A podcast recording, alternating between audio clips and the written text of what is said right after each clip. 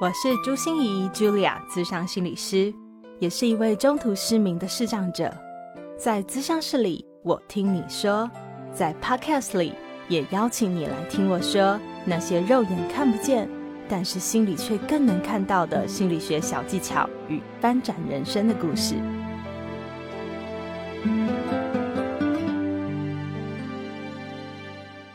Hello，亲爱的朋友，你好吗？我是朱心怡，Julia，智商心理师，欢迎收听朱心怡说心里话。在现代社会中啊，焦虑好像已经变成每个人习以为常的情绪哦，几乎没有一个人是会对他感到陌生的。但是我们总以为啊，是因为现在的环境压力这么的大，竞争又是这么的激烈所导致的。但可能，嗯，你没有注意到，焦虑还有一个很大的来源是来自于我们的关系。本集的谈心时刻，我们邀请到的是爱心理的创办人，专长于协助人们。疗愈早期创伤，并且修复关系的吴佩莹心理师，请他好好为我们来拆解一下这个议题哦。佩莹心理师借着自我揭露过去的一段经历，让我们看到关系焦虑到底是如何产生的，还带着我们一步一步的与他过去的自己和解，而走出焦虑。佩影心理师说啊。爱自己其实不是疼爱自己哦，大家不要以为是疼爱，其实是疼惜自己。当你深深的理解自己，温柔的看待自己所有的遭遇和过错的时候，才能打从心里的支持自己，走出关系焦虑。而这一趟看似有点不容易的旅程的开始，就让我们从小小的、简单的凝视自己出发吧。本集我们会送出一本吴佩莹心理师的著作，叫做《走出关系焦虑，摆脱负面自我的十八堂内在和解课》。这本书中还特别收录了十个情绪引导的音频，相信对常深陷关系焦虑的你一定会有莫大帮助。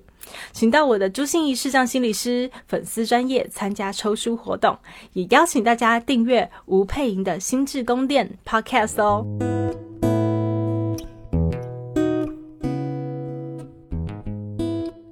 因为其实我刚好在前两年出了一本书，叫《走出关系焦虑》哦。然后这本书刚出来的时候，我其实就是在接受采访的时候，就有一些很有趣的经验。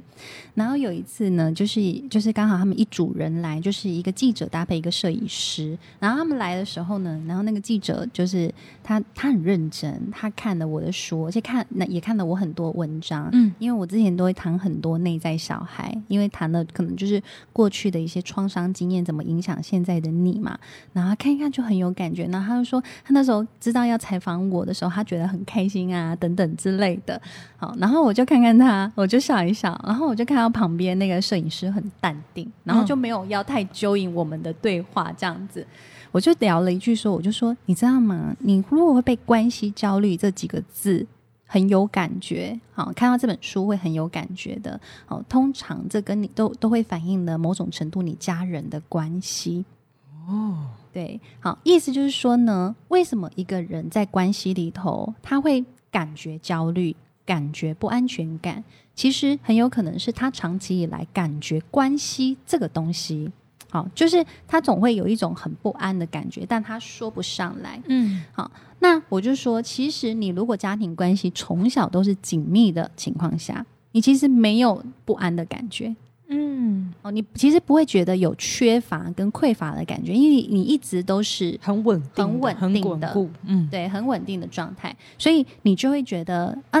不就这样吗？就是怎么会想太多呢？所以简单来说，一个容易关系焦虑的人。他就是一个常常很多小剧场，容易想太多的情况。好，那我那时候就跟他们两个这样说，我就说，其实跟家庭关系很有。很有就是很有关系呼应的，嗯嗯嗯。然后后来那个摄影师他就真的非常的大方，就跟我们说，真的他对这几个字真的是很没有感觉。然后呢，他就回想他真的一路以来，甚至到现在，他看起来应该就是一个二十几岁、三十几、三十岁的成年人。他说，其实到现在他们家还是偶尔就是还是会聚在一起吃饭，然后吃饭的时候其实就是一直在聊天。嗯，好，所以你知道我常常就是来来上我课的同学，我就会跟他说：“哎，同学们，请问你们现在可以跟家人一起坐下来吃饭，然后一直聊天的，请举手。嗯，就直接用这个来检视啊，你就会发现，其实很多人是根本没有办法举手的，就是这样的家庭经验对他们来说是非常稀有的。那就算是好，终于聚在一起，对，通常也不会有太开心的感觉。哦，要么就是可能家人就会开始念念念呐，或骂人呐。你什么时候哦还要结婚啊？你什么时候要考公职啊？你什么时候什么？是嗯对，就是他们感觉在那个围在一起的时候，其实是没有被关心的感觉，没有被爱的感觉。啊、所以其实说真的，你说关系焦虑是什么？其实就是简单来说，你常常怀疑这个关系到底有没有爱，常常怀疑我是不是被爱着，嗯，其实就是这种感觉啊。嗯嗯，然后你看，如果你从小就是在那个环境里头，你有时候甚至要自己一个人吃饭，哦，或终于家人跟你一起吃饭，但他一直在划手机，或他一直在就是看电视，或他一直在讲他公司发生什么事，然后没有要问你的意思，嗯，就是要你听他抱怨，嗯。那你会感觉到被爱吗？好，但你可能会感觉到你很被需要。对，可是你自己的需要，你自己的感受，到底有没有被在乎？你就会常常知觉到一件事情：是我真的有被在乎吗？嗯，你们真的有余力来爱我吗？或我真的值得被爱吗？所以我就是一个工具人，啊就是可是没有那个连接的感觉。对，其实简单说就是很缺乏那个连接的感觉。所以当嗯，就是如果说你你的家庭关系让你觉得是一种匮乏的状态，好，或者是其实你长期看到的家庭关系里头就有很多的纷争、吵闹，嗯，好，然后或者是有很多的冷战，你其实对关系这件事情，你也可能会是焦虑的。因为你可能就是一直没有看到一个我们所谓健康家庭关系的范本，嗯嗯，好嗯。就是就算是其实大部分健康家庭关系其实也是会有争执，但在争执之后，他们可能还是会用他们解决问题的方式，把这个纷争给找到了彼此都可以接受的方式，找回个一种共识，然后又找到了彼此可以合作的办法，所以这个问题就不会一直一直持续的状态。嗯嗯嗯，对。那如果在家庭里面，嗯，我我真的就想到那一句老掉牙的话嘛，嗯就是我们真的没有办法给出我们没有的东西，所以我们真的没有感觉到关系是有连结的，我们也没办法有那种稳定的感觉，可以去经营一段关系，是这样的意思吗？呃，有可能是，就是我们一个部分是我们没有学到，然后也我听到大部分的情况啦，就是说你在家庭关系里头，你有这样子的失落啊。最直接的是，你到了中学时期或者在小学的时候，因为你你那个爱有一个缺口，对，那你往哪里去？往学校去嘛？嗯，你是不是就会在学校里头交很多朋友啊、交很多，很努力的交朋友，嗯但你在干嘛？你其实就是在找一种归属感，因为你在家里头没有感受到那种厚实的归属感，嗯你就会往学校去找。可是你在往学校去找的时候，我们说我们说假定弄破哇，有没有？嗯你你吃太快了哈，或你很着急，或你很怕别人不想要跟你玩，嗯哦，不想跟你来往等等的，你可能就会有很多的讨好，好，这些讨好的行为就会出来，好，嗯那你可能就会让人家觉得说，哦，跟你在一起好烦哦，但他们也不知道，就是你知道小朋友也不知道怎么讲这个感觉，好，然后你也有可能就是不小心就得罪了别人，甚至得罪了意见领袖，然后就是导致一种被排挤的状态。可是重点就是，其实是每一个人都有可能得罪别人，嗯但是重点就在于你得罪了之后，你后续到底知不知道怎么去处理？嗯啊，或怎么去啊、呃求救。所以，像你知道这种家庭关系不紧密的孩子，遇到了排挤跟霸凌的问题，我最常问他们一件事情，就是：所以你家人知道吗？嗯十之八九的人都告诉我说，嗯他们不知道。然后原因是什么？一个是他们觉得哦，我家人可能就是知道也不能怎么样嘛，就是觉得他的家人是无能为力的，哦，嗯就是呃没有什么功能的啊、但另外一个就是哦，我不敢让他们知道。因为如果他们知道了，可能我的下场会更惨，或者是我们家的状况会更糟。对，这个我也常常听过，对就是很多的孩子遇到了霸凌啊，遇到很多状况，但是都不敢跟爸妈讲，因为怕爸妈就冲起来到学校去找老师，然后哦，对哦，对那太可怕了。对，对呀、对呀、所以他们遇到的状况，其实就是就是家里的这一块是不让他们感受不到有资源的。然后，因为如果我在家里感受不到资源，我只能不断的向外求。可是向外求的时候，又没有人教会他们人际那个拿捏的那个分界。对，对，而且如果你从小就经常看到，要么就是疏离，不然就是火爆的，嗯那请问你在人际里头，你还能够长成什么样子？你没有典范可以学习，是，嗯对。那如果你从中学就在这种关系里头有这么多的一个我们说呃不顺遂的，好，有可能他是创伤的经验，有可能他是就是受创啦，哈，或者是有一些不顺利的状态，它其实就会一直影响到我对我自己的认识。嗯我会不会就在我自己身上打了很多的叉叉？嗯，哦，然后就会感觉啊，我一定就是没有人会喜欢我。对，更印证了那个我本来很怀疑我值不值得被爱的那个感觉。对，嗯是、嗯好，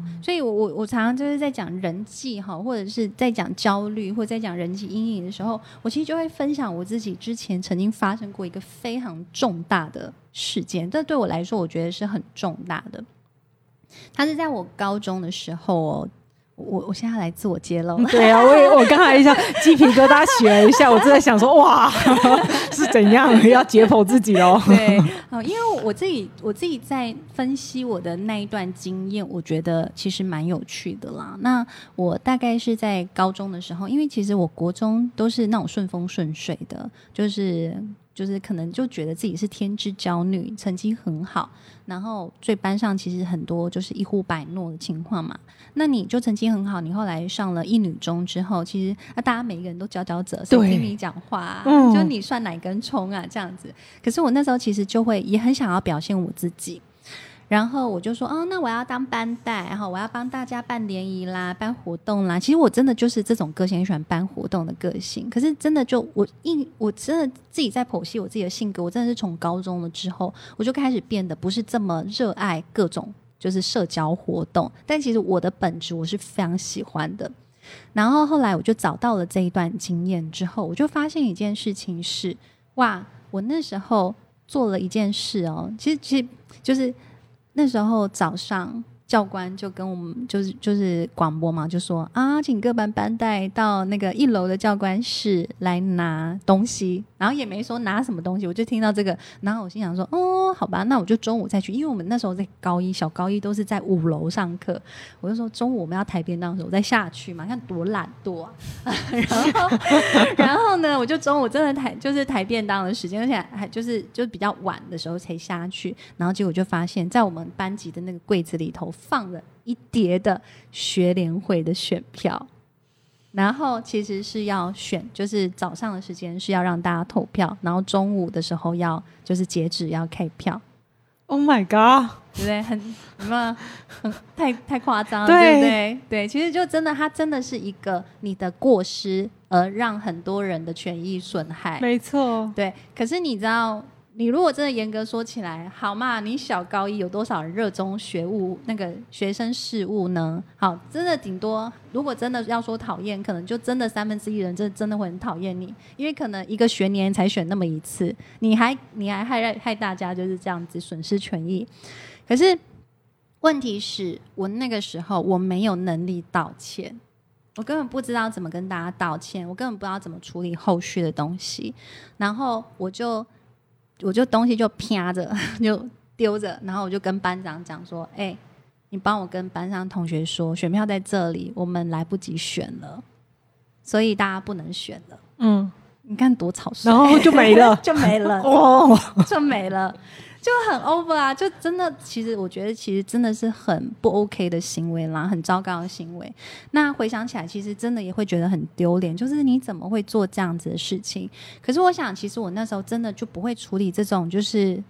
就是到底大家会有什么反应？对对你光处理自己内心，对我你内心应该很谴责自己吧？对我就会哦觉得说，天啊，你怎么这么懒惰？然后后来就是因为这件事情之后，因为我就会想象全班人都会讨厌我，嗯我就自动边缘化了。就真的自动，然后就跑去跟班上就是比较边缘的同学，就是开始就是跟他们聊天做朋友。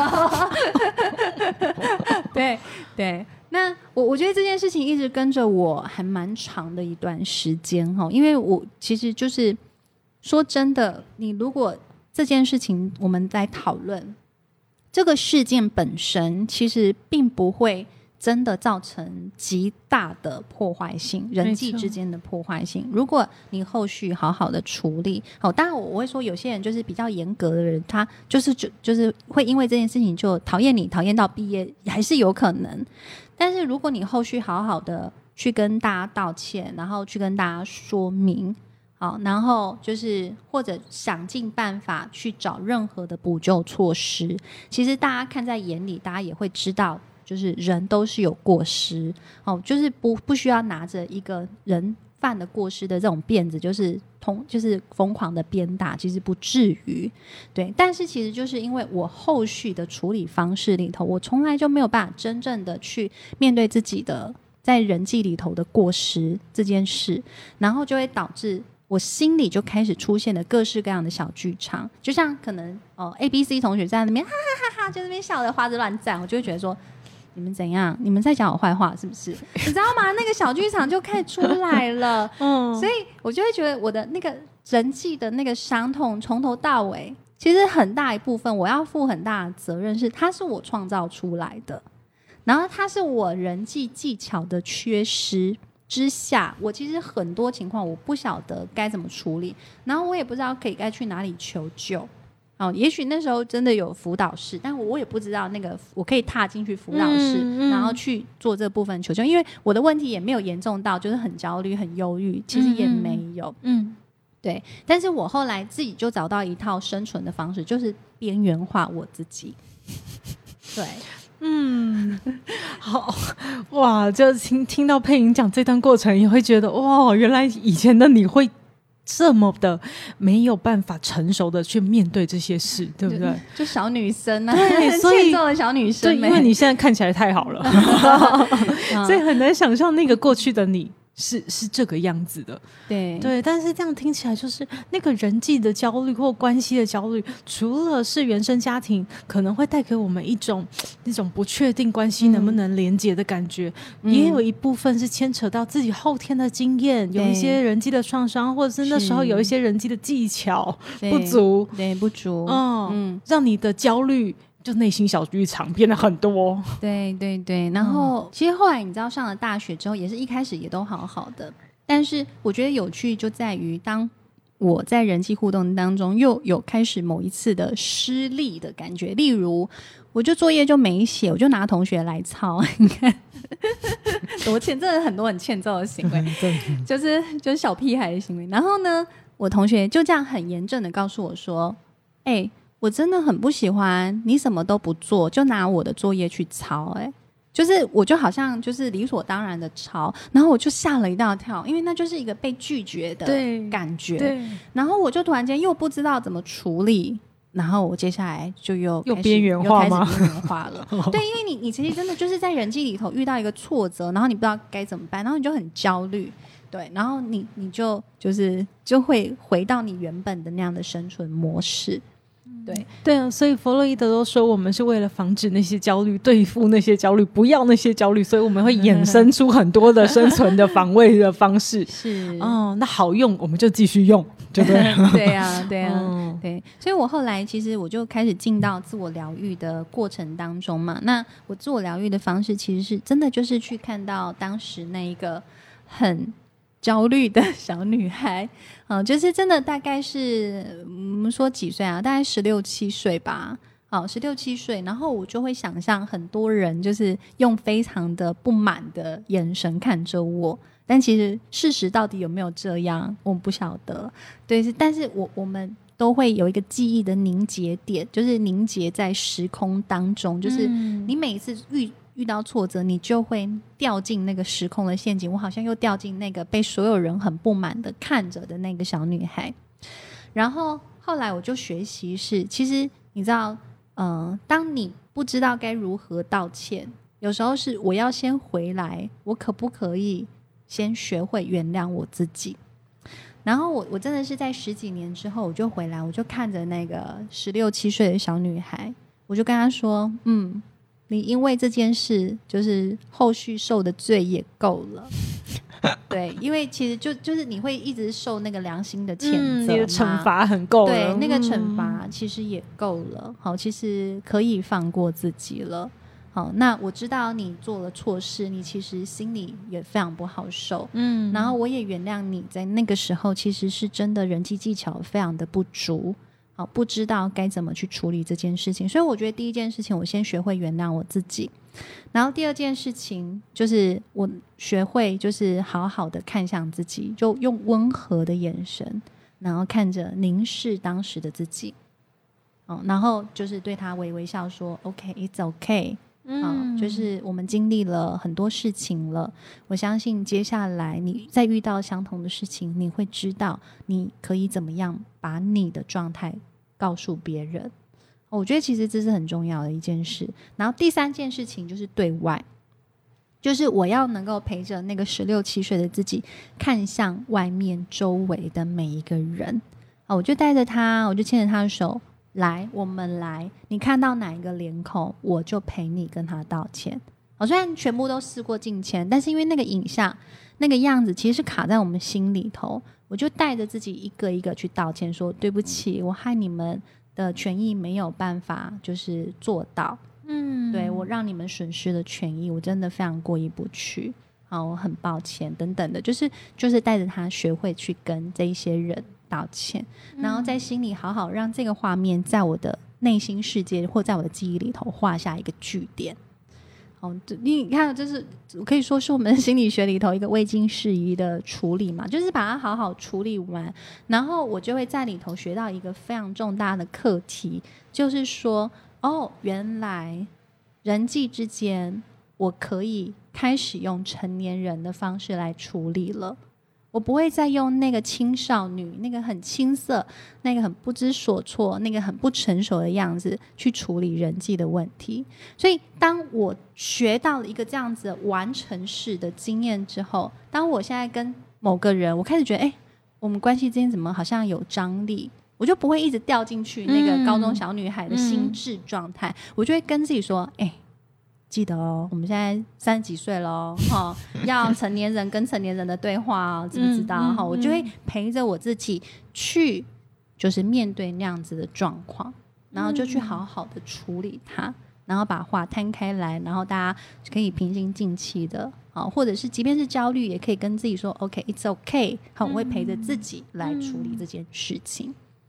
对这个过程，这个未经事物的完成是真的好美哦。从原谅自己，然后对内凝视自己，很温柔的凝视自己，然后对外陪着自己一个一个去在心里跟那些过去的人事物道歉。对，那如果是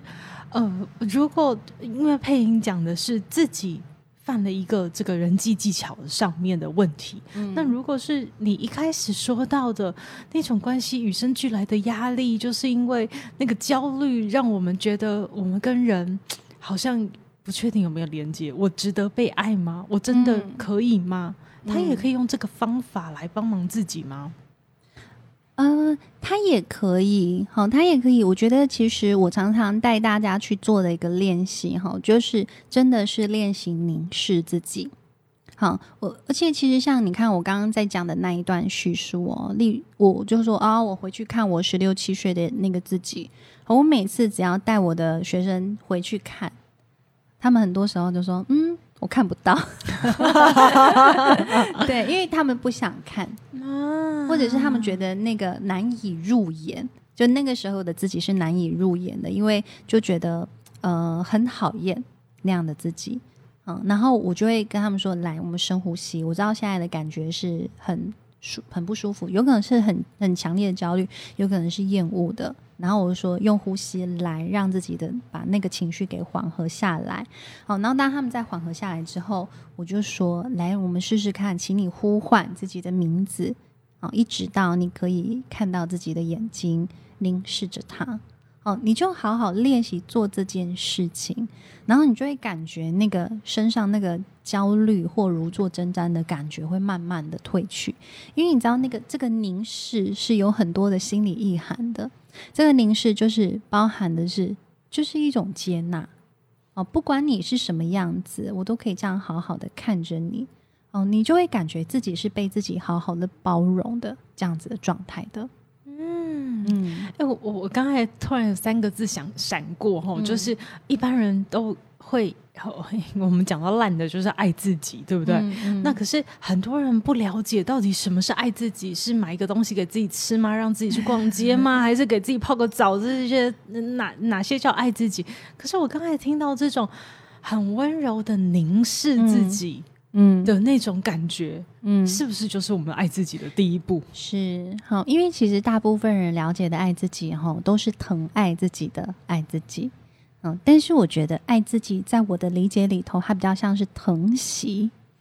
好，这疼惜就是你能够学会，你能够学会疼惜你自己。好，你看那样好好的凝视，其实你就会知道，那不是疼爱，那是疼惜。嗯，所以你有时候甚至就是在做这些做任何事情的时候，你就问：那我我现在我怎么做叫做疼惜自己？所以并不是那种疼爱的感觉，是我好喜欢你哦，我觉得你好棒哦，不是这种，而是一种你辛苦了，嗯。哦，对，然后你受苦了，自己，对，然后 it's okay，这样疼疼抱抱，对对，就是疼惜，然后疼惜里头其实包含了很多的理解，嗯嗯嗯，对，然后包含了愿意支持自己这样子的状态。好啊，所以我觉得佩莹今天的分享真的是让我们感觉到说，不管你是呃因为原来的经验、原生家庭的经验，让你呃就带着那一种关系上面的焦虑走到现在，或是有一些创伤、人际的阴影，让你不停的走，跟但是就很容易有那个内心小剧场，又很容易掉到洞里，对不对？是。但是你都可以透过今天的方法，好好的去陪伴自己，安慰自己。然后去调节自己，是是是。那最后配音有什么想跟我们补充吗？嗯，我想其实大家，如果你每次真的都觉得你在人际互动之间卡卡的啊，好，那你就可以稍微帮自己安静下来，哦，就问自己说：，哎，这个卡卡的感觉，好，最快会让我浮上心头的是什么样的人际互动？好，那你就去抓那个感觉，因为你很有可能。出现的那个画面，其实就是我们所谓那个很容易创造你时空凝结点。哦，你可能会想到的是，可能几年前发生的什么事情，好，你可能还没有过去的，你可能还耿耿于怀的。好，那我觉得我们好好的就是带自己穿越焦虑，走到那个自我疼惜的过程，其实就是能够去好好的凝视那一个你在那个当下。你可能很受伤的啦，很挫败的啦，很焦虑的那样子一个人际互动的状态。那如果你帮你自己穿越，你就会发现，哎，其实你的心里很容易就在一个很平静、很稳定的状态里。嗯嗯，我觉得这样听完了这一集，各位听众朋友应该可以感觉到配音心里的能量，然后从他温柔的声音可以传达出来。然后我也觉得配音很棒的是，真的是把这个呃，我们都觉得心理学很玄的东西，但是他可以一步一步的把它拆解的很细，然后一步的带大家走。可是我们今天时间有限，真的没有办法哦。但是我我很想问说，如果听众朋友对这些呃呃，我们怎么安顿自己呀？哈，怎么面面对自己的不安全、焦虑啊，这些议题很有好奇心，或者是自己正好面临这些卡关，想要透过呃配音再继续带着我们往前，他可以怎么做？怎么找到你们呢？嗯，你可以上网搜寻“爱心理”，爱是。爱，就是我很爱，爱，我很爱，就是爱心理。好，爱心理我们有那个呃爱心理的线上学校，我们也有爱心理很多的互通课程，然后我们也有那个心理智商相关的服务，都很欢迎大家可以来使用。好啊，所以我们会把爱心理的官网和他所有的提供，哦我真的觉得非常棒哦。那一些线上课程看了我都觉得哇塞，这就是现代时时下的人们我们需要的一些心灵安顿的秘方哦。那我们就谢谢佩谢谢大家，谢谢大家。心念转个弯，生命无限宽。如果你喜欢我的节目，邀请你可以继续追踪，并且给我五星评价和留言互动。如果你也感受到我们团队的用心，可以使用自由赞助的功能，给予我们实质的鼓励哦。咨商需求、合作邀约，或想要了解更多心理学的知识与故事，节目说明栏中都有我更多完整的资讯哦。